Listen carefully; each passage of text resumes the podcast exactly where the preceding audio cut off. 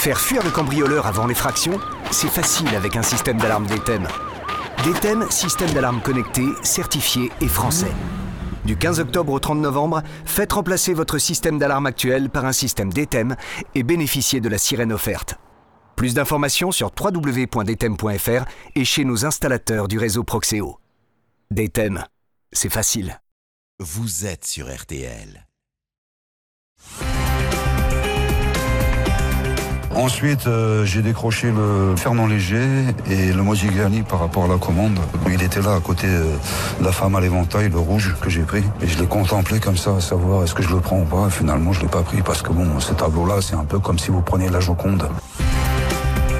Bonsoir, merci d'être fidèle à ce nouveau rendez-vous de l'heure du crime où nous allons euh, ce soir à la rencontre d'un homme que les policiers français avaient fini par surnommer Spider-Man, l'homme araignée, un cambrioleur équilibriste, roi de l'escalade, un montant l'air comme les appellent les policiers. Si cet homme, Vrejan Tomic, écumait depuis plusieurs années déjà les appartements des beaux quartiers parisiens, visité euh, dans l'obscurité des duplex appartenant à des personnalités, il va entrer véritablement dans la légende du crime le 20 mai 2010 aux premières heures de l'aube.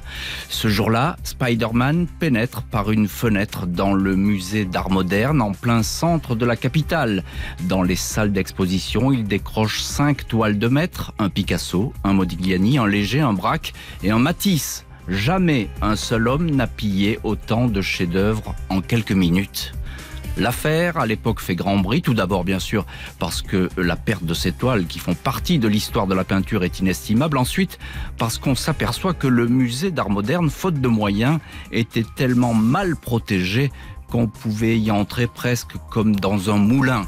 On en oublierait presque l'auteur de ce vol, un authentique professionnel qui a millimétré son cambriolage, un homme dont on ne connaît alors que la longue silhouette cagoulée et vêtue de noir qui apparaît sur quelques images de vidéosurveillance. La traque de l'homme araignée va être longue et révéler au final bien des surprises que nous allons évoquer ce soir avec nos invités.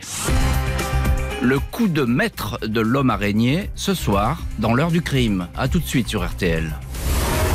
20h, 21h. L'heure du crime sur RTL. 20h, 21h. Jean-Alphonse Richard sur RTL. L'heure du crime. Ce soir, dans l'heure du crime, le vol spectaculaire du musée d'art moderne à Paris, cinq chefs-d'œuvre envolés, la signature d'un homme que la police va longtemps connaître que sous son seul surnom, Spider-Man. Ce 20 mai 2010, vers 3h10 du matin, un homme vêtu d'une combinaison sombre soulève avec deux ventouses l'une des baies vitrées du musée d'art moderne à Paris. Celle-ci fait 80 kilos, mais l'homme, musclé, taillé comme un athlète, parvient à la déposer comme une plume. Autour du musée, la place du palais de Tokyo est déserte. On aperçoit uniquement au loin les lumières de la tour Eiffel. L'homme pénètre dans le bâtiment puis en ressort aussitôt. Un quart d'heure pour vérifier qu'aucune alarme ne s'est déclenchée. Puis il retourne à l'intérieur du musée et commence à faire son marché. Première salle, il décroche un Fernand Léger, nature morte au chandelier. Un peu plus loin, le pigeon au petit pois de Pablo Picasso suit, l'olivier près de l'Estac de Georges Braque, et enfin la pastorale d'Henri Matisse. Pour Modigliani, le voleur hésite. Il racontera avoir eu peur d'emporter la femme aux yeux bleus qui allait lui porter malheur. Il a donc pris la femme à l'éventail, estimée à 42 millions d'euros, puis a disparu dans la nuit. Quelques heures plus tard, à l'ouverture du musée, c'est la stupéfaction. La perte se chiffre en dizaines de millions d'euros pour la ville de Paris, propriétaire des œuvres. Les autorités sont abasourdies. Malgré les déclarations rassurantes, il apparaît que l'établissement était mal protégé, des alarmes inopérantes, un système de vidéosurveillance plus ou moins en panne. Bref, le musée d'art moderne était un gruyère avec de l'astuce, du savoir-faire et beaucoup de cran. Ce cambriolage était presque un jeu d'enfant.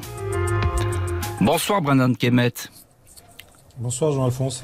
Vous êtes journaliste indépendant, vous aviez suivi euh, de A à Z cette histoire euh, à l'époque pour le Parisien Magazine notamment. On peut dire Brendan que euh, sur le coup, quand on apprend ce vol incroyable, c'est un coup de tonnerre, pas seulement dans le milieu de l'art, mais pour les policiers aussi. Absolument, euh, c'est euh, c'est un coup extrêmement audacieux et puis surtout qui a été fait euh, avec une facilité déconcertante vraiment, puisque on apprendra que, que l'auteur de, de, ce coup avait utilisé une simple visseuse et, électrique et un coup de boulon et ça a suffi pour s'emparer de, de toiles absolument inestimables. Ça veut dire quoi, Brendan Kemet? Ça veut dire que ce musée, ce fameux musée d'art moderne, c'est un moulin, on pourrait dire ça les choses comme ça? Oh, un moulin, euh, ce serait peut-être abusé, mais en tout cas, ce qui est sûr, c'est que euh, les, procédures de sécurité étaient euh, assez molles, on va dire assez lâches. Le système de sécurité était en panne, je crois, depuis deux ans.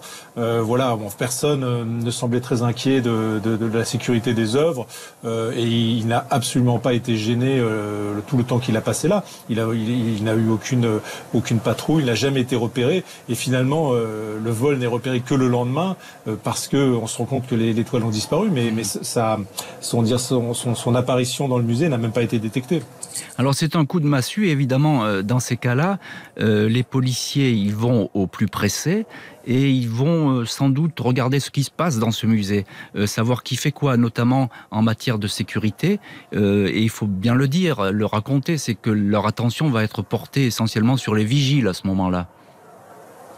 Oui, alors ils ont, ils ont, euh, ils devaient effectuer des rondes. On ne sait pas exactement s'ils les ont vraiment effectuées. Euh, ils devaient avoir les yeux euh, rivés sur les caméras de surveillance. visiblement, c'était pas le cas puisque il a quand même été filmé, mais il y avait personne en tout cas derrière pour se rendre compte qu'il y avait une silhouette qui se glissait dans, dans les salles. Hein. Et donc c'est quand même un musée qui est, qui est, qui est grand, qui est important, qui est vaste. C'est des, des, grandes salles et il a pu faire plusieurs cheminer plusieurs dizaines de mètres de salle en salle sans sans, jamais rencontrer qui que ce soit et sans jamais déclencher une seule alarme. Oui, c'est une simple silhouette, effectivement, qu'on n'arrive pas à reconnaître euh, sur le coup. Euh, Maître David Olivier Kamniski, bonsoir. Bonsoir. Vous êtes l'avocat euh, du voleur. On va en parler. On va pas, on va pas dire qui il est tout de suite, etc. On va y venir à, ce fameux voleur du musée. Je voudrais juste savoir avec vous, vous êtes, vous avez connu beaucoup de dossiers en matière de d'art, etc., de vol d'œuvres d'art, etc. Celui-ci est, exceptionnel. Cinq tableaux, euh, c'est du jamais vu? C'est exceptionnel parce que euh, ce vol a lieu dans un musée. C'est rarissime d'emporter dans un musée cinq toiles en même temps. Mhm. En général, euh, on en prend une et parfois c'est très compliqué. On assiste à des vols euh, dans des collections particulières où on peut s'emparer de plusieurs toiles. Mais parce qu'on est dans un appartement privé ou dans un lieu privé. Bien sûr. Dans un musée comme celui de la ville de Paris, euh, qui pouvait penser qu'on pouvait y entrer, comme vous l'avez dit, avec autant de facilité, et puis y emporter finalement avec autant de facilité cinq toiles je suppose que vous avez été aussi euh, abasourdi, vous, quand euh, vous avez découvert le dossier, dont on va parler évidemment, mais euh, ce, cette espèce de, coup d'audace, c'est incroyable. Alors, je dirais pas que j'étais abasourdi, je dirais que, au fond, Vrejan Tomic est un homme qui a toujours agi seul. Et c'est la capacité d'un homme physiquement puissant, très athlète, et je dirais avec aussi euh, il a un corps charpenté un peu comme euh, une espèce d'alpiniste qui sait s'accrocher d'un point à un autre quand euh, il doit monter six étages d'un immeuble parisien. Mhm. Et en même temps, il a une force physique particulière. Et puis, il y a ce goût aussi. Euh, Mais ça, ça, on va en parler très, longuement dans, cette heure du crime. On va y venir. Euh, Brendan Kemet, un, homme seul qui frappe comme ça dans un musée. Euh, en général, il y a un peu plus de monde, non? Ils sont deux, trois peut-être? on voit d'autres personnes en général sur les caméras de vidéosurveillance. Euh, oui, euh, souvent euh, sur des sur, sur des, des, des casses un petit peu similaires, il faut, faut plusieurs personnes. Il faut il faut aussi un guetteur, il faut il faut un chauffeur comme on dit pour avec pour les le ou les véhicules. Généralement, c'est des organisations un petit peu un petit peu plus plus, serrées et plus plus professionnelles que enfin dire plus qui semblent plus professionnelles. Mm. Mais c'est justement euh, en fait, euh, sans doute la force de l'auteur de, de, de, de, ce, de ce casse-là, c'est qu'il est seul et qu'il est totalement imprévisible et qu'il déjoue tous les systèmes de surveillance parce que personne ne s'attend à, ce qu'il passe, euh, si vous voulez, il passe par l'endroit le plus le plus évident du musée, c'est-à-dire les plus grandes baies vitrées. Il faut s'imaginer, ce sont des baies vitrées qui donnent sur la Seine, sur le sur les quais de Seine et qui mesurent, je crois, oui, qui sont énormes et, très lourdes. mètres de haut, et très lourdes, extrêmement lourdes. voilà, donc il est vraiment passé hmm. par l'endroit le, le plus évident. Il n'est pas passé par une petite porte, une porte dérobée ou une porte de service. Il est, il est entré par les, les, les, les vitres les plus importantes du musée. Entrée par la fenêtre. L'enquête de la brigade de répression du banditisme, la BRB, ne fait que commencer des enquêteurs qui vont longtemps soupçonner des complicités internes avant de peu à peu se retrouver dans une impasse. Un cambrioleur au profil unique et des tableaux qui ont disparu, sans doute entreposés en lieu sûr ou déjà partis à l'étranger. Un cambriolage au musée signé Spider-Man, c'est ce soir dans l'heure du crime. On se retrouve tout de suite sur RTL. Jean-Alphonse Richard sur RTL. L'heure du crime.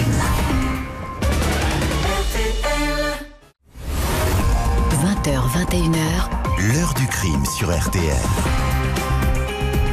Heure du crime consacrée ce soir à un vol de tableaux spectaculaire en 2010 au sein même d'un musée parisien.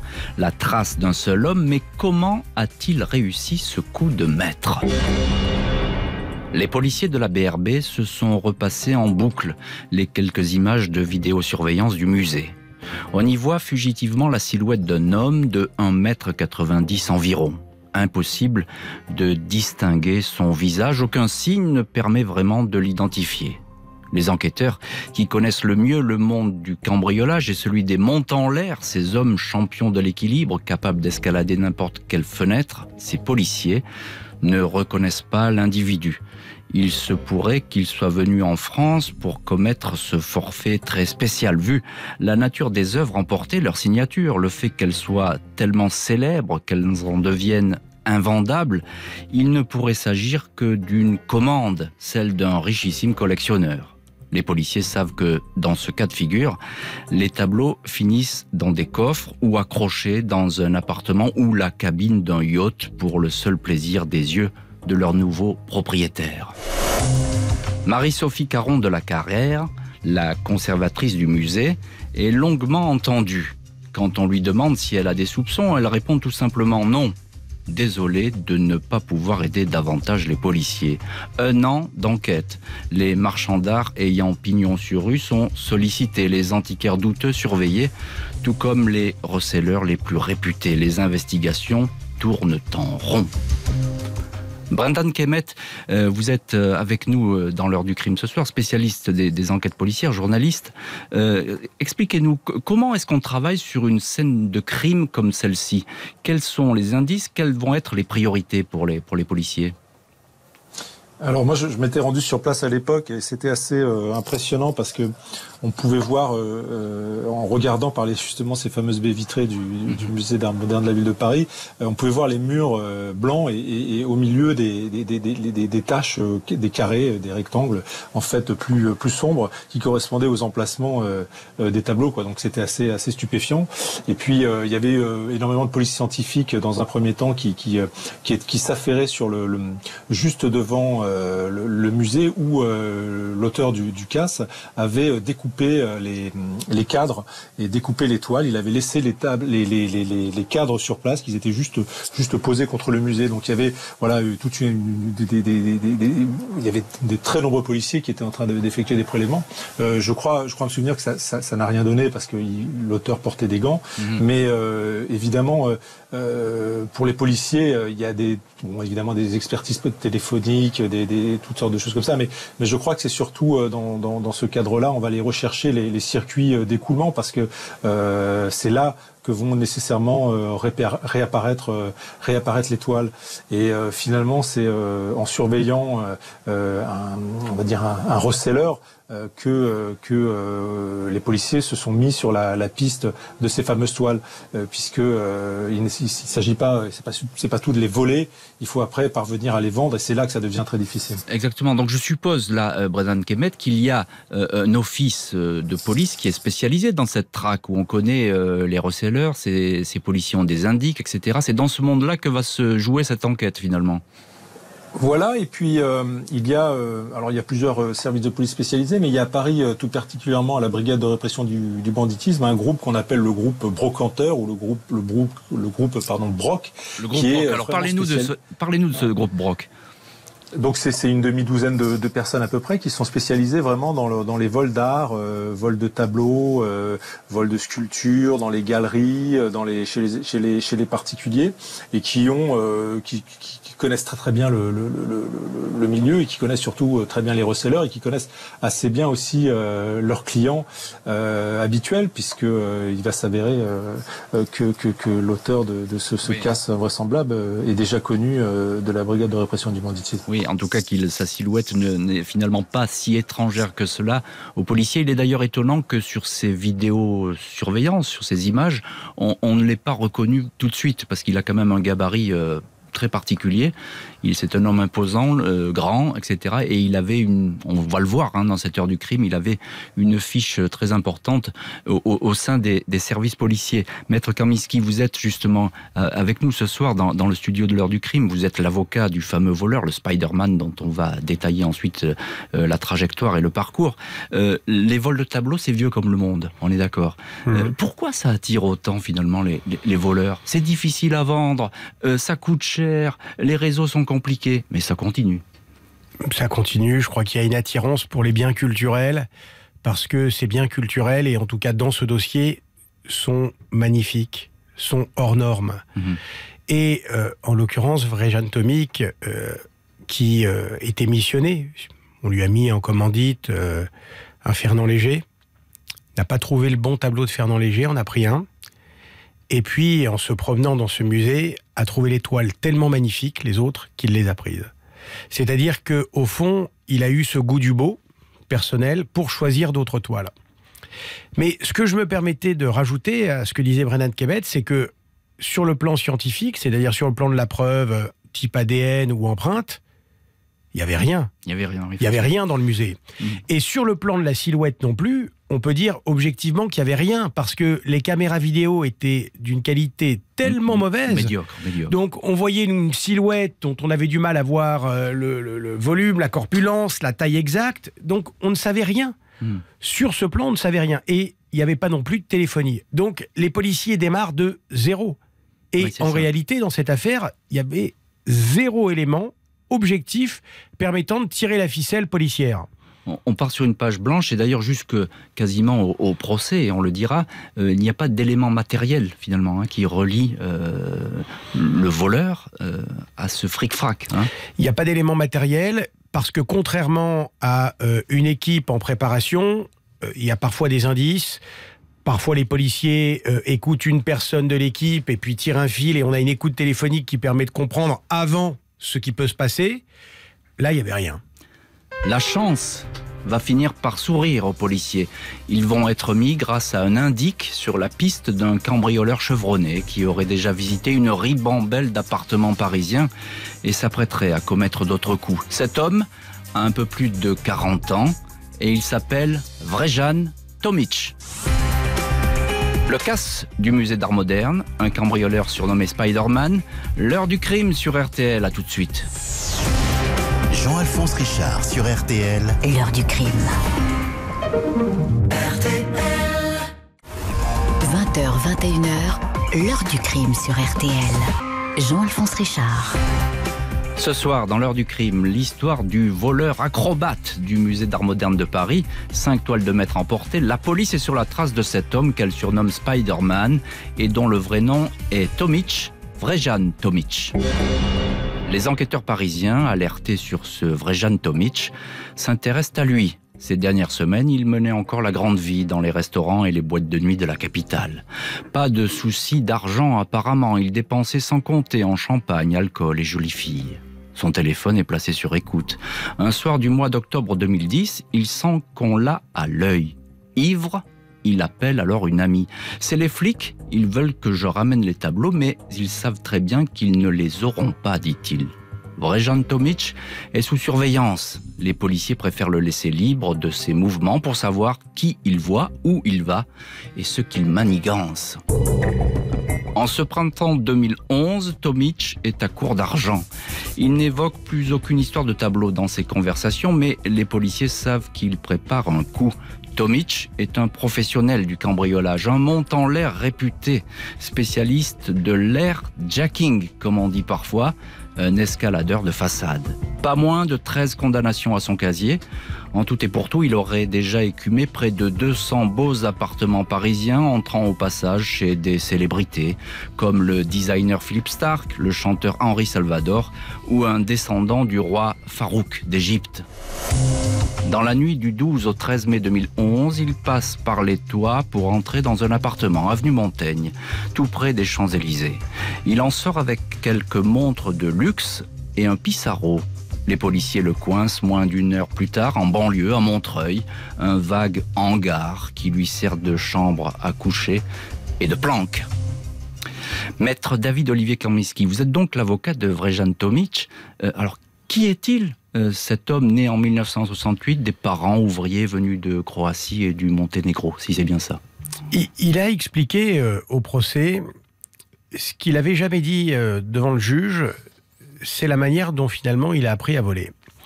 Il s'est retrouvé, euh, on peut dire en Europe euh, de l'Est, juste à côté d'un camp de gitans, qu'il a côtoyé tout jeune. En Bosnie. Exactement. Et c'est avec eux qu'il a appris tout simplement, si je puis dire, d'abord le chapardage, puis le vol, et d'une certaine manière cette culture du vol. Sauf que lui, il faut le reconnaître, il l'a développé à un niveau personnel complètement différent. On n'est pas du tout sur du petit pickpocket. Je le dis, c'est quelqu'un qui a toujours voulu travailler seul, mhm. sans complice, sans complice pour faire ses coups. Et euh, vous parliez de cet appartement parisien. Là, c'était un peu sidérant. Il est monté jusqu'au sixième étage. L'appartement de l'avenue Montaigne. Voilà, il est monté jusqu'au sixième étage. Par la façade. Par la façade.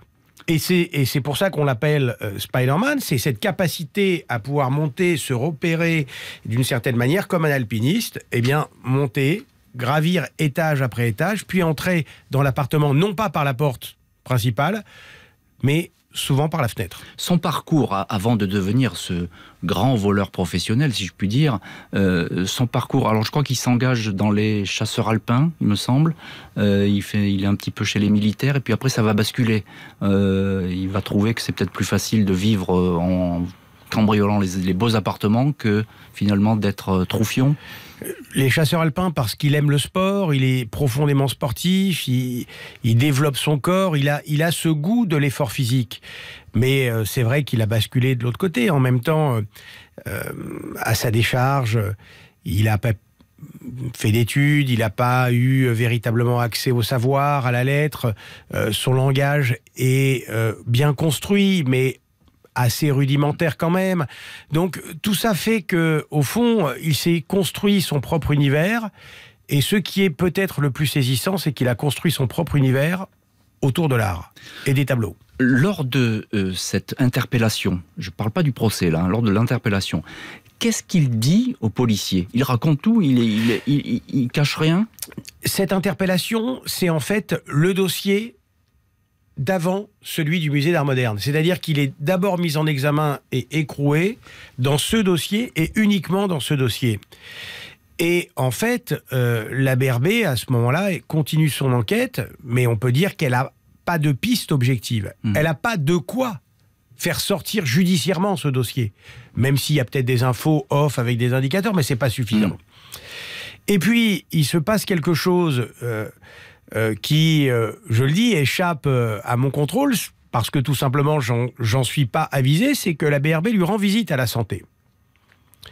Et à ce moment-là, dans sa tête, il y a à la fois un déclic, mais plus encore, il y a probablement la volonté de réparer pour lui vis-à-vis de celui qui lui a passé la commande au musée d'art moderne, de, de réparer ce qu'il considère être comme une injustice, mais probablement comme une énorme vexation. Mhm. Et là, euh, il se met euh, avec les policiers de la BRB à expliquer ce qu'il a fait cette nuit-là. Ce qu'il a fait cette nuit-là, Tomic vient donc au détour d'un interrogatoire d'avouer que c'est lui, Spider-Man, l'homme araignée, l'insaisissable silhouette du musée d'art moderne. Avec lui, la BRB va pouvoir remonter jusqu'au commanditaire de ce cas historique et en découvrir les surprenants dessous. Spider-Man, un voleur de tableaux pas comme les autres, c'est l'heure du crime. Vous êtes bien sur RTL et on se retrouve tout de suite. L'heure du crime, présenté par Jean-Alphonse Richard sur RTL. L'heure du crime, présenté par Jean-Alphonse Richard sur RTL.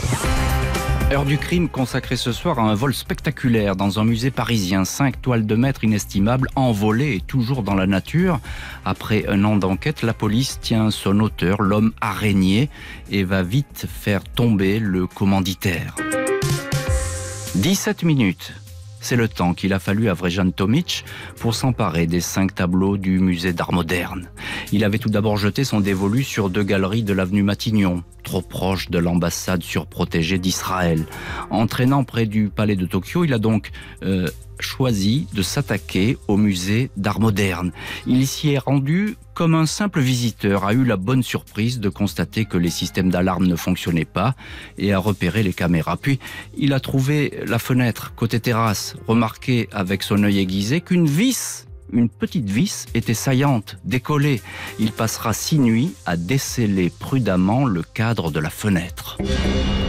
Lors de sa visite au musée, Tomic a surtout vu qu'il y avait ici, comme il dit, du léger et du Modigliani, comme le lui avait demandé le petit antiquaire qui tient une boutique entre la gare de Lyon et Bastille, un certain Jean-Michel Corvez, 55 ans, et que les policiers ont désormais placé sur écoute. Tomic, alias Spider-Man, a donc rempli sa liste de courses.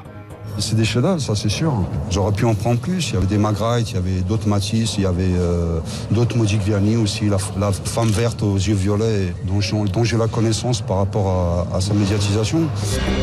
Dans les heures suivant le vol, il a remis l'étoile à l'antiquaire. C'était au quatrième sous-sol d'un parking proche de l'Opéra Bastille. Corvez semble-t-il été surpris d'avoir en main un tel trésor, effrayé même et pressé de disparaître. Il a entassé les tableaux sans ménagement dans sa voiture. Il a légèrement troué le léger. Ça m'a fait de la peine pour mes tableaux, dira Vrejan Tomic. Pour ce Fernand Léger, l'antiquaire va remettre 40 000 euros en petite coupure à l'homme araignée. Il a un acheteur, un saoudien pour cette toile. Pour les autres, eh bien, il faudra patienter pour trouver des acquéreurs. Il pourra alors toucher quelques 200 000 euros. Maître Kaminski, vous êtes l'avocat de Vrejan Tomic.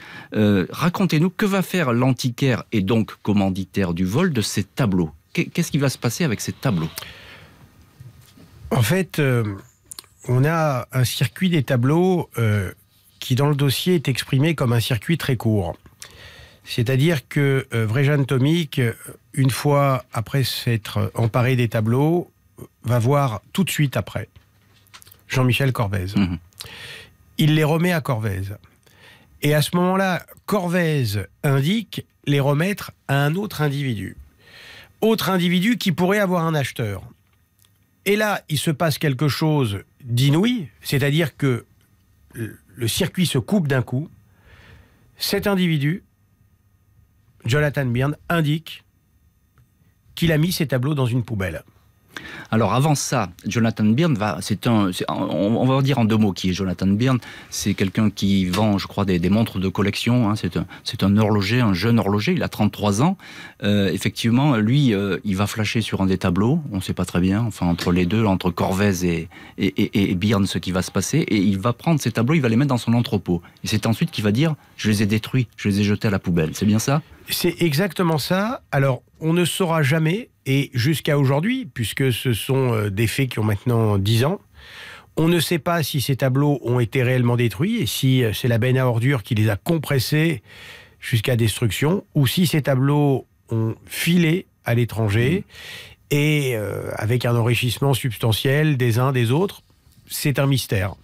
Brendan Kemet, euh, est-ce que vous vous souvenez, vous avez beaucoup enquêté sur cette histoire euh, euh, à, l'époque, est-ce que vous vous souvenez ce que dit Jonathan Byrne à, propos de cette destruction? Je crois qu'il y a une histoire aussi de coffre dans une banque, etc. Il y a deux endroits où il les a entreposés. Oui, exactement. C'est euh, en fait, c'est vrai, euh, Maître Kamaski euh, dit ça parfaitement. Il y a un mystère incroyable autour de cette affaire, même dix ans après, où on ne sait pas, et, et c'est le drame si, ces, si ces toiles ont été ont été détruites ou pas.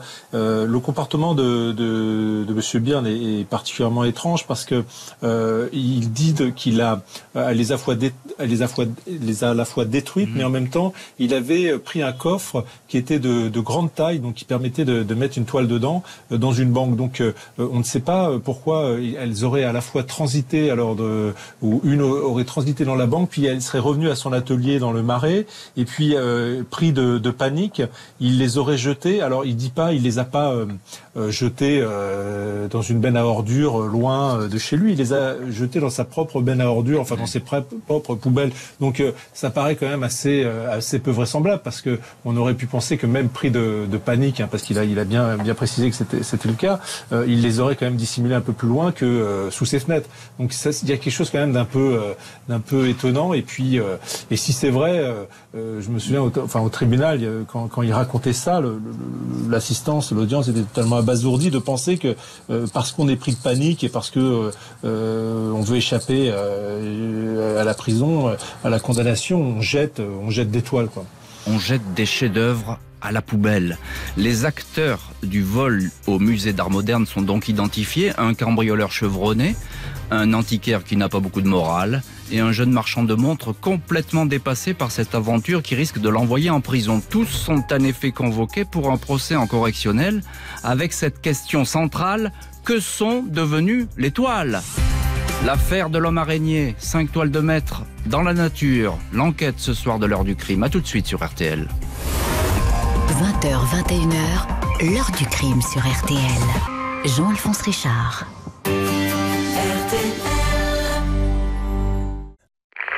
L'heure du crime. Jean-Alphonse Richard, jusqu'à 21h sur RTL. Dans l'heure du crime ce soir, le parcours étonnant de l'homme araignée, le voleur du musée d'art moderne à Paris, cinq tableaux inestimables dérobés en pleine nuit. Sept ans après les faits, il est jugé avec deux autres hommes. Va-t-on savoir enfin où sont passées les œuvres? Ce 30 janvier 2017, sept ans après le vol au musée d'art moderne, trois hommes comparaissent devant la 32e correctionnelle du tribunal de grande instance de Paris. Procès pour association de malfaiteurs en vue de la commission de vol en bande organisée. Il y a bien sûr euh, l'homme araignée, Vrejan Tomic, 49 ans, crâne presque rasé, carrure de lanceur de marteau. L'antiquaire Jean-Michel Corvez, 61 ans, qui, malgré ses allures vieille France et son langage châtié, apparaît comme un receleur de haut vol. Et puis, Jonathan Byrne, 40 ans, horloger, spécialiste des montres de collection, lui semble être tout à la fois le dindon de la farce et celui qui aurait commis l'irréparable, la destruction des cinq toiles volées. Vrejan Tomic va raconter dans le détail son casse, la préparation, l'attaque silencieuse du musée. Le Picasso qui était à côté, c'est à sa signature que je l'ai pris. Parce que Picasso, pour moi, le cubisme, ça représentait pas grand chose. Je suis pas très fan de lui et je l'ai pris quand même. Parce que peut-être euh, ça trouverait un preneur par la suite. Ensuite, euh, j'ai décroché le Fernand Léger et le Modigliani par rapport à la commande. Il était là à côté euh, de la femme à l'éventail, le rouge que j'ai pris. Et je l'ai contemplé comme ça, à savoir est-ce que je le prends ou pas? Finalement, je l'ai pas pris parce que bon, ce tableau-là, c'est un peu comme si vous preniez la Joconde. Tomic s'exprime avec beaucoup d'aplomb et un certain humour. J'ai connu des appartements mieux protégés que ce musée, dit-il. Il raconte la remise des tableaux à l'antiquaire, Corvez ahuri par cette prise, l'entente sur un prix de 140 000 euros, somme qui lui aurait permis de décrocher de ce métier à risque, une profession où l'on ne se fait pas vieux. Il y a quelques années, Tomic avait vu tomber sous ses yeux, lors d'un cambriolage sur la côte d'Azur, son mentor, l'homme qui lui avait appris les secrets de la voltige. Le procès tourne autour des tableaux, détruits, comme le dit en sanglots l'horloger Jonathan Byrne. La plus grande erreur de ma vie, dit-il, ou bien plutôt vendue, comme le croit Tomic. Il aurait vu l'étoile emballée dans l'arrière-boutique de l'antiquaire Corvez et prête à être livrée. L'antiquaire, lui, s'en tient à sa version. Le Fernand Léger a été cédé à un client, un saoudien, dont il refuse de livrer le nom. Les quatre toiles, c'est Byrne qui devait les cacher. Il a paniqué quand la police s'est approchée de lui. Il a tout détruit. Maître Karniski, vous êtes, euh, euh, je le répète, euh, l'avocat du fameux Spider-Man, l'homme araignée. Est-ce que on a l'impression que c'est lui qui est vraiment au centre du procès, qu'il occupe tous les regards? Et entre nous, on a presque du mal à dire que c'est un simple exécutant dans cette histoire. Alors, c'est un simple exécutant dans le sens où il a exécuté quelque chose de maître, mais c'est une exécution, c'est une commande. Mhm. En même temps, il est allé au-delà de cette commande, ça je vous l'avais dit. Donc, il s'est retrouvé avec 120, 140 millions d'euros de toile à peu près évalués euh, en main. Euh, mais en même temps, euh, c'est vrai que à ce procès, tout, ou en tout cas beaucoup, a tourné autour de lui.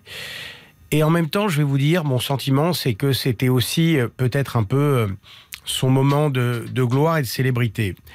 Parce qu'il est remis en liberté par un juge d'instruction qui a été et qui a eu un comportement honnête et propre. Il, comparait libre. Hein. Il comparait libre parce que le juge d'instruction a considéré que si le receleur, c'est-à-dire le commanditaire, retrouvait la liberté, il était anormal que Vrejan Tomic soit lui détenu.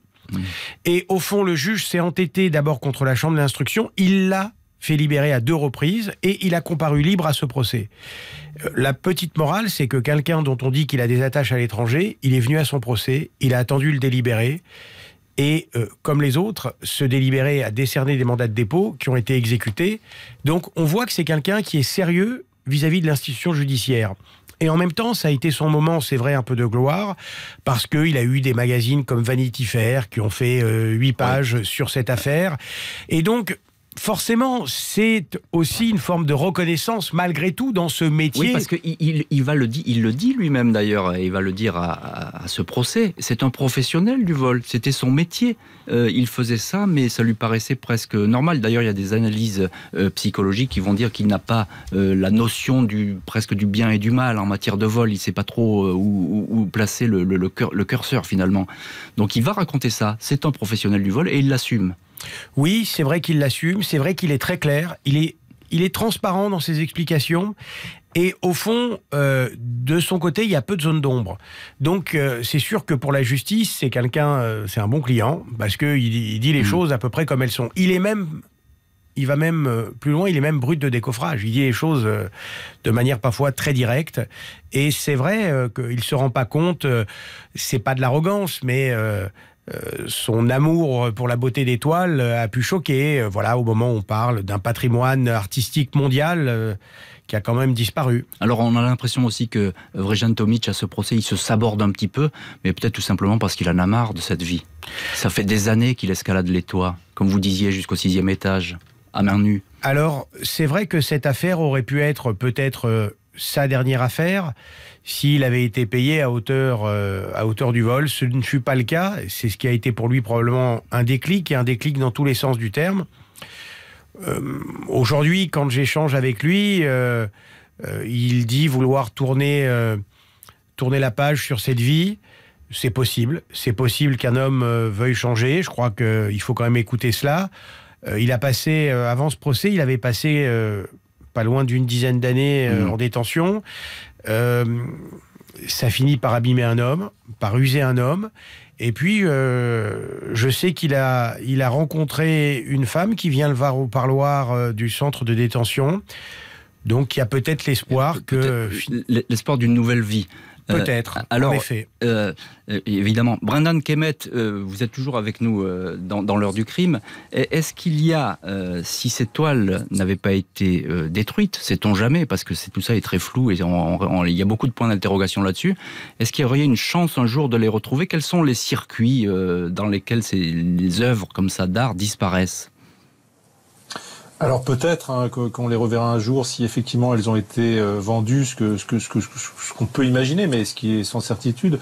Mais euh, franchement, le, le, le problème c'est que euh, on a le on a le sentiment que tous ces, ces, trois personnages ont été totalement dépassés par le, le casse et par la suite par le recel, parce que euh, on parle de, moi je veux bien hein, de de filière saoudienne, etc. Mais mais Monsieur Corvès c'est quelqu'un qui, qui qui avait une minuscule brocanterie, enfin petite antique boutique d'antiquaire à côté de la gare de Lyon. On n'est pas quand même sur euh, sur des, des grands euh, voilà des grands galeristes euh, ou des ou des gens qui ont peut-être les réseaux pour écouler ça. C'est ça qui est un peu un peu curieux et, et même euh, Tomic, on, on, a le sentiment qu'elle a été dépassée par cette histoire parce que euh, sur le côté euh, grand esthète de l'art, moi j'ai mis quelques doutes quand même parce que c'est un très bon voleur, un très bon cambrioleur. En revanche, euh, un grand connaisseur de l'art, j'en suis un peu moins persuadé et j'en veux pour preuve, c'est que il parlait de, de toiles de Magritte qu'il avait vu euh, dans le voilà le fameux Magritte qu'il avait vu, dit-il, dans le au musée d'art moderne.